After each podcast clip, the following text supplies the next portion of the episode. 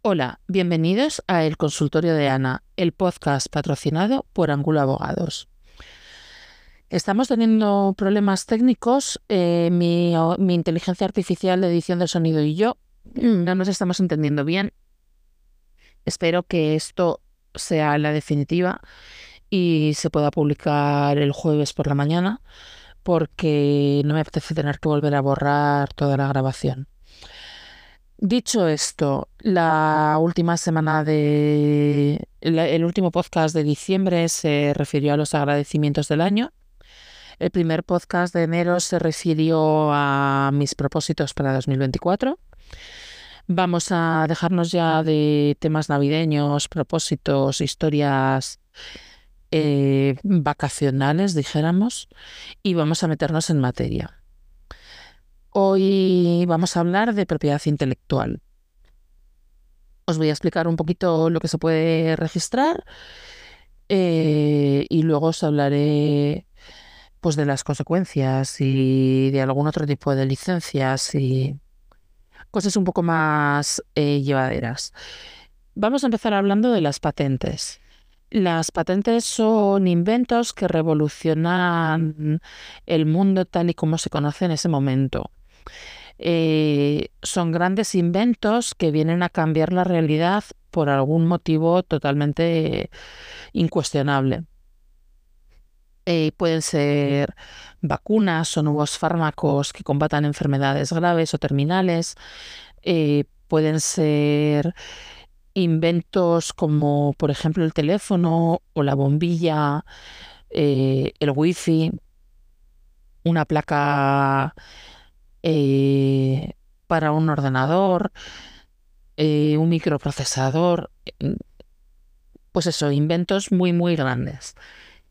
Muy relacionado con este tipo, bueno, si quieres utilizar algo, un, un invento que está patentado, obviamente tienes que pagar los cánones que correspondan.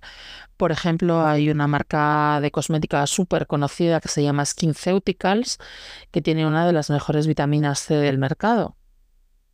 Y tiene una vitamina C carísima porque consiguieron estabilizarla eh, con una fórmula muy buena que además iba enriquecida con ácido ferúlico y vitamina E, me parece.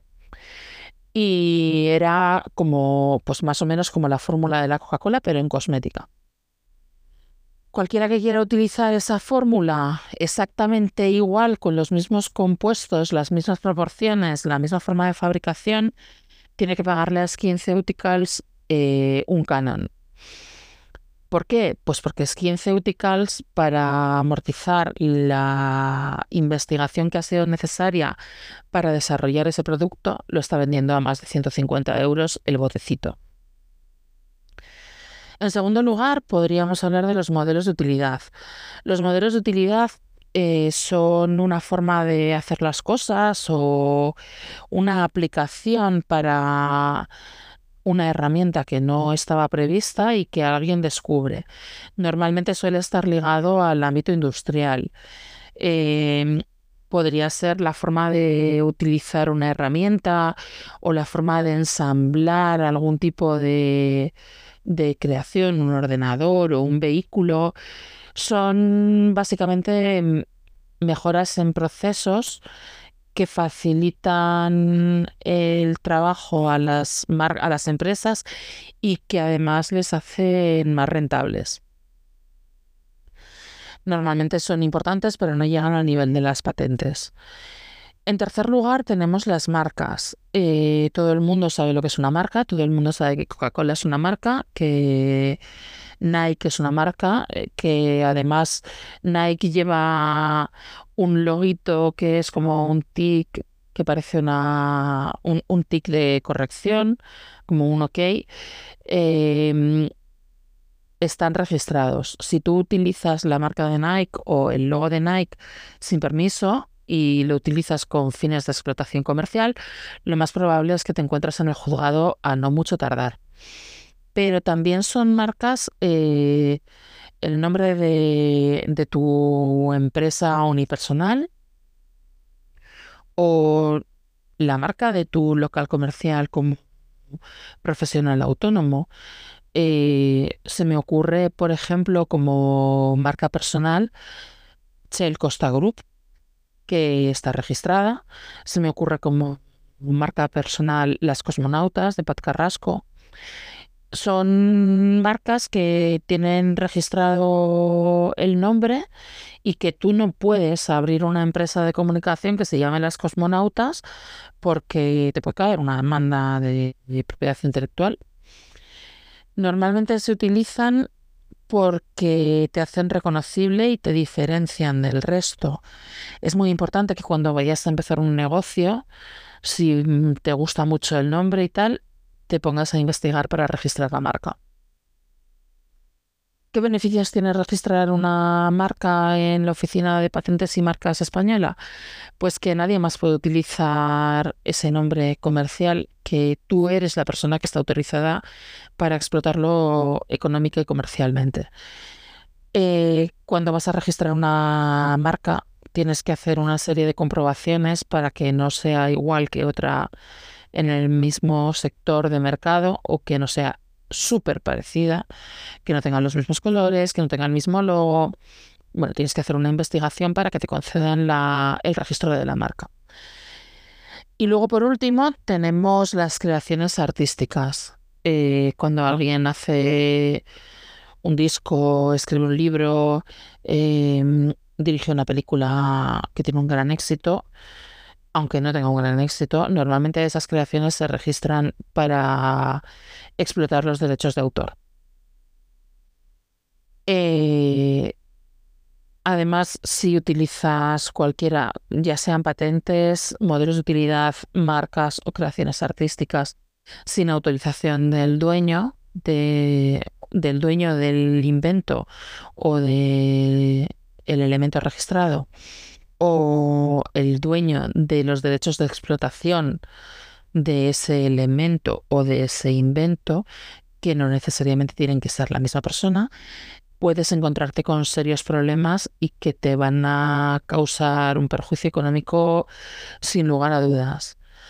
Eh, las cosas se registran para que nadie pueda explotarlas sin permiso del autor.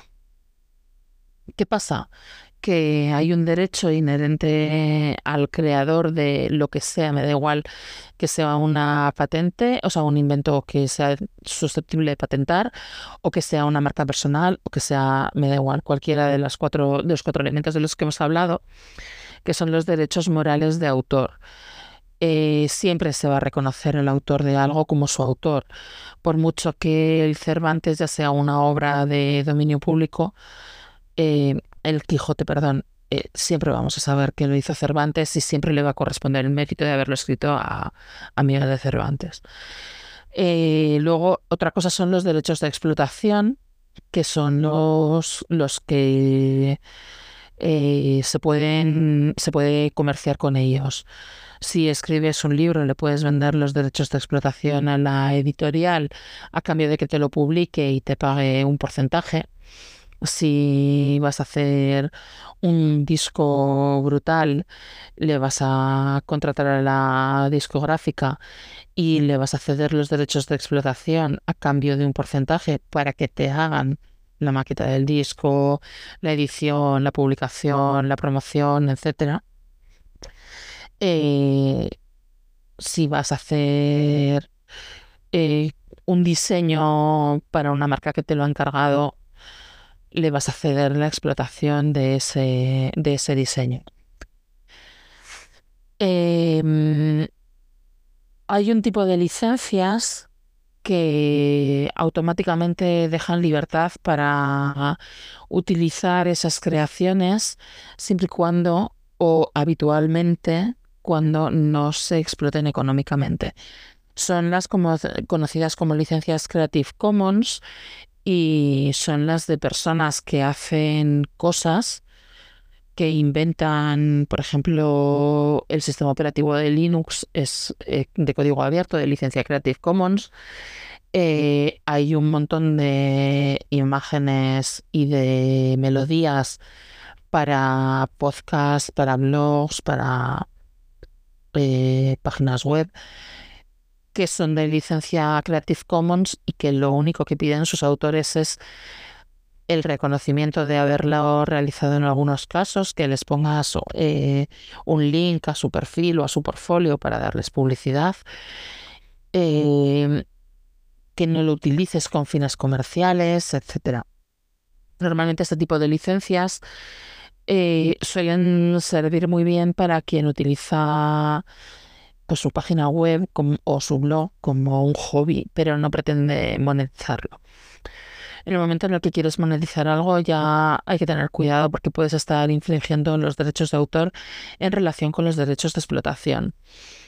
Eh, si utilizas creaciones que están sujetas a, a derechos de autor alegremente para lucrarte económicamente, lo más probable es que acabes teniendo problemas. Si coges una foto de, si te vas a Google Images a buscar una foto para tu blog de cocina, porque quieres poner una foto muy bonita de una botella de aceite y se la fusilas a alguien, puede suceder que ese alguien se ponga de mala leche y te demande por la utilización indebida de esa imagen. ¿Cuál es mi consejo al respecto? Pues tengo básicamente dos. El primero es, si vas a utilizar una imagen que no es tuya, entérate de quién es, dale crédito y pide permiso. Es más, si vas a utilizar una imagen aleatoria, primero entérate de quién es y pídele permiso para utilizarla. Y después, cuando te diga sí, sí, la puedes utilizar, no hay problema, por favor, coloca un link al portfolio de esa persona o menciónala para darle el crédito que merece como autor de, la creación de la imagen o de la melodía que estés fusilando. Porque no has tenido que hacerlo tú, lo ha hecho otra persona y tiene un valor. Y te está dejando utilizarlo gratis.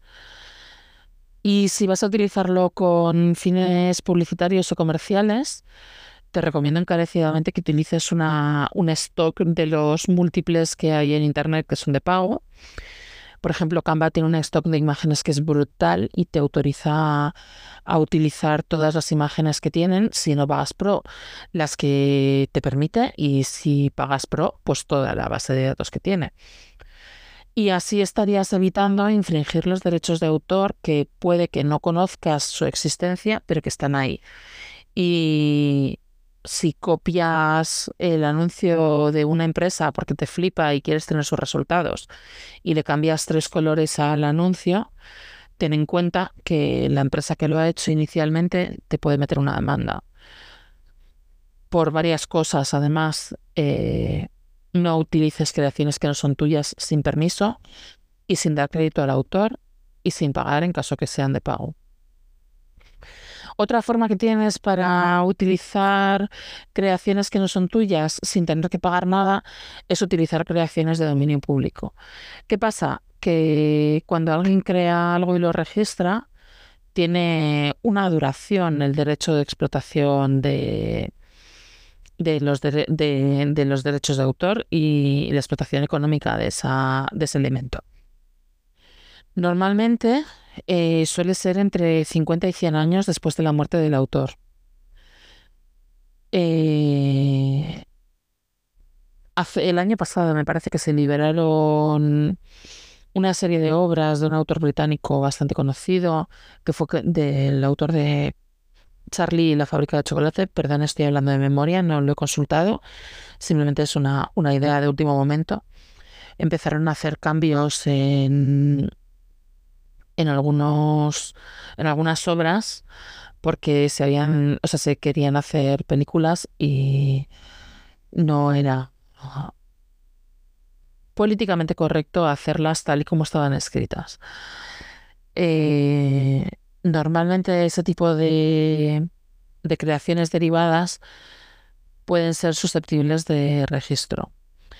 Pero si tú simplemente quieres fusilar algo para utilizarlo sin tener que pagar, por ejemplo, un fragmento de El Quijote o de la Biblia, que ya son de dominio público, o una partitura de una sinfonía de Beethoven, que también es de dominio público, eh, asegúrate de que ya ha pasado a dominio público y así no tendrás ni que pedir permiso, ni que dar méritos, ni nada, porque al ser de dominio público cualquiera puede cogerlo y utilizarlo. Personalmente creo que siempre se, se, debe dar crédito, incluso cuando se trate de obras de dominio que ya han pasado al dominio público y que son de libre explotación. Y lo creo por coherencia. No utilicéis cosas que no son vuestras sin pedir permiso.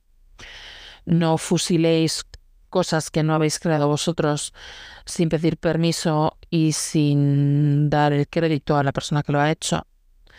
Y sobre todo, no lo hagáis con mis amigos, porque yo conozco la norma y a lo mejor si lo hacéis con alguien a quien quiero mucho, se me ocurre demandaros, así, por las buenas. Por las buenas no, porque estáis haciendo algo que no se debe hacer y que tiene unas consecuencias económicas para el resto de las personas. Eh, me bajo de la seriedad, termino el episodio y os agradezco una vez, una vez más que estéis escuchándome y nos escuchamos de nuevo en dos semanas. Gracias.